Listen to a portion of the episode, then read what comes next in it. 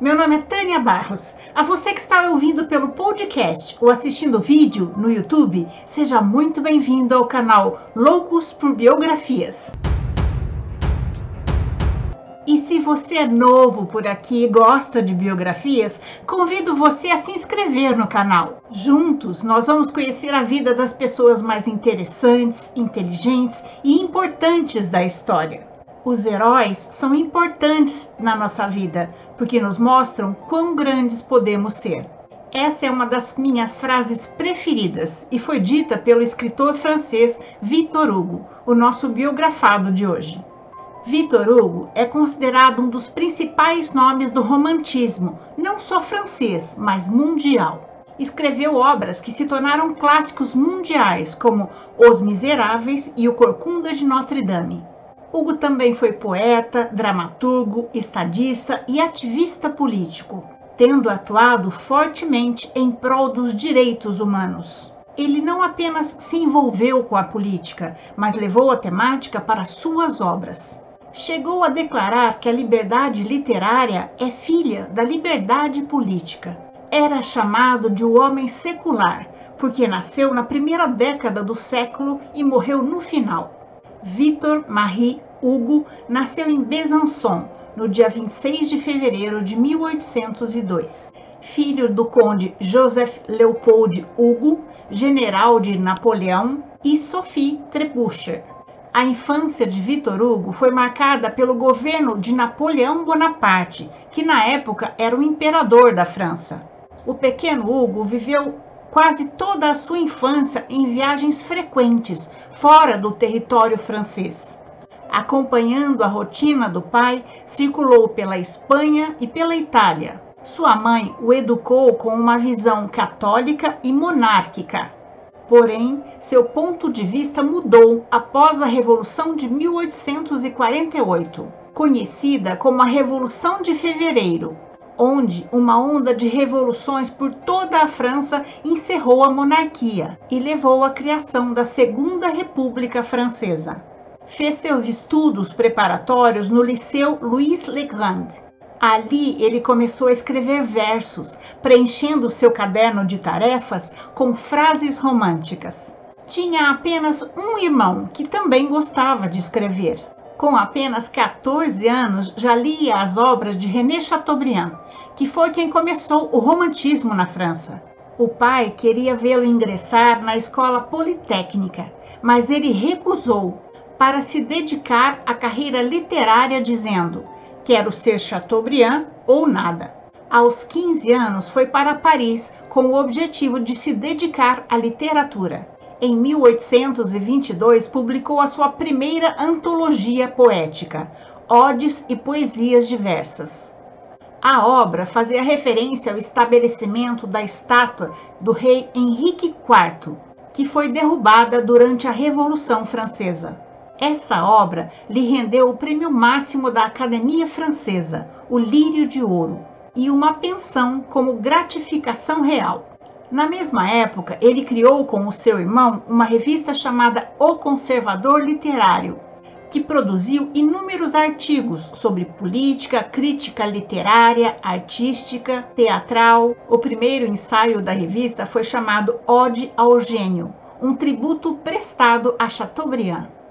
Desde a infância, Victor e seu irmão gostavam da mesma amiguinha, Adele Fokker, mas foi por Victor que ela se apaixonou.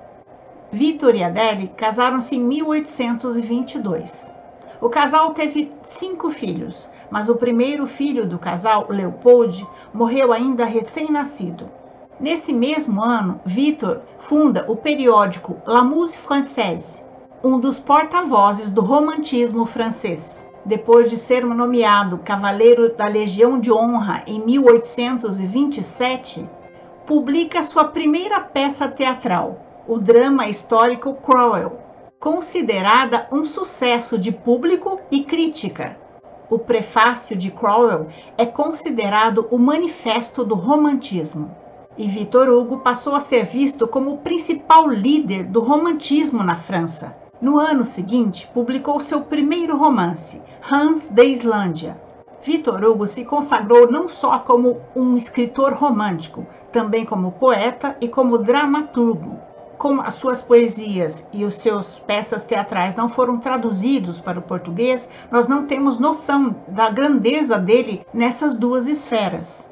Suas peças de teatro também traziam questões políticas, sociais e, portanto, sempre polêmicas, como Marion Delorme, de 1831, que tinha como protagonista uma prostituta do século XVII. Mas a censura caiu sobre essa peça porque a considerou muito liberal.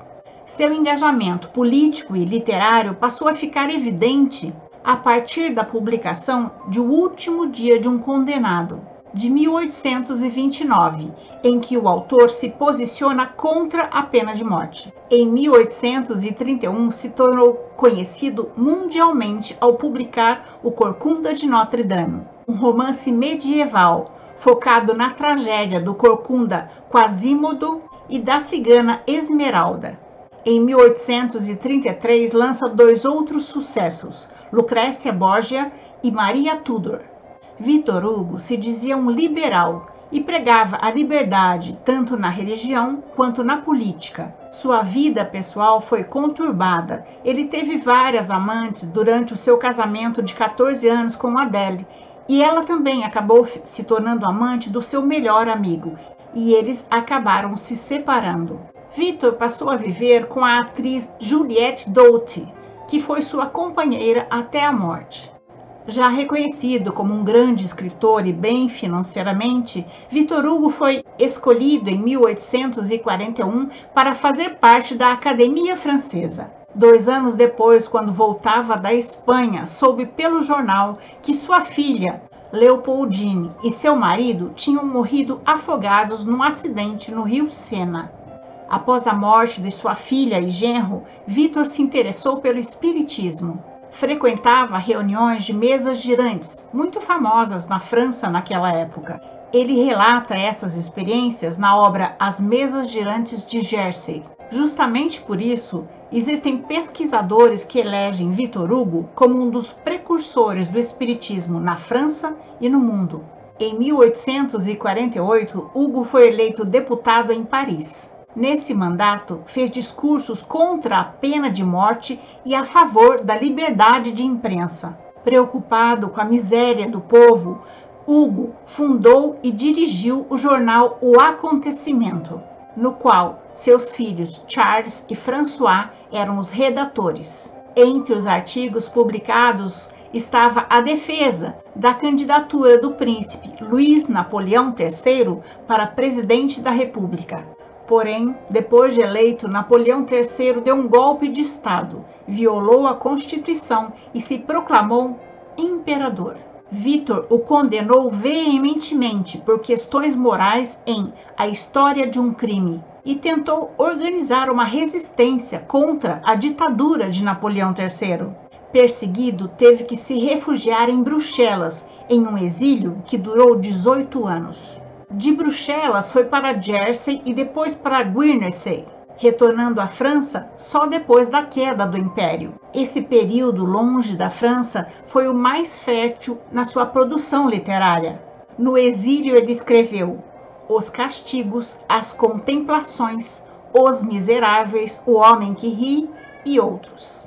Mais tarde, com o dinheiro que ganhou com o sucesso do livro As Contemplações, comprou uma casa para a sua amante Juliette Drouet, na ilha de Diarnige. Nesse mesmo ano, posicionou-se a favor do abolicionista americano John Brown, condenado à morte. Em 1862, publica sua obra-prima, Os Miseráveis, que expõe com muita emoção as desigualdades e as injustiças sociais. Esse é um livro longo, mas lindo, daqueles que a gente fica economizando as páginas para o livro não acabar. Depois do estrondoso sucesso mundial de Os Miseráveis e da queda do Império em 1870, Victor Hugo voltou à França e foi recebido como um herói. No ano seguinte, foi eleito deputado por Paris, mas renunciou ao mandato um mês depois. Seis anos mais tarde, se elegeu senador, sempre atuante por melhorias na sociedade francesa, e foi reeleito em 1882. Por seu espírito combativo, recebeu o apelido de Leão no Senado. Em 1883, sua amante e companheira há 50 anos, Juliette Drouet, faleceu. Dois anos depois, no dia 22 de maio de 1885, Vitor Hugo faleceu em Paris. Ele estava com 83 anos. A República Francesa lhe prestou homenagens fúnebres de herói nacional. Veio tanta gente de fora para acompanhar o seu cortejo fúnebre que acabaram as vagas nos hotéis e as pessoas tiveram que alugar quartos em suas casas. De acordo com o seu último desejo, Vitor Hugo foi enterrado num caixão simples no Panteão, o monumento fúnebre dos heróis nacionais, após ter ficado vários dias exposto sob o Arco do Triunfo. Em seu testamento, ele disse: Dou 50 mil francos aos pobres, desejo ser levado ao cemitério em um carro fúnebre e refuto orações de qualquer igreja. Rogo as preces de todas as almas creio em Deus. Vitor Hugo usou a sua escrita para defender os valores humanitários, combater as injustiças sociais e lutar pelo fim da pena de morte. Termino essa biografia com uma frase dita por ele: A liberdade literária é filha da liberdade política. E essa é a nossa história de hoje. Eu espero ter contribuído para que seu dia seja bom. E antes de terminar, eu quero muito agradecer aos apoiadores do canal no Catarse. E se você também quiser apoiar a cultura em nosso país, seja um apoiador do canal no Catarse. O link é esse aqui e está logo abaixo na descrição desta biografia.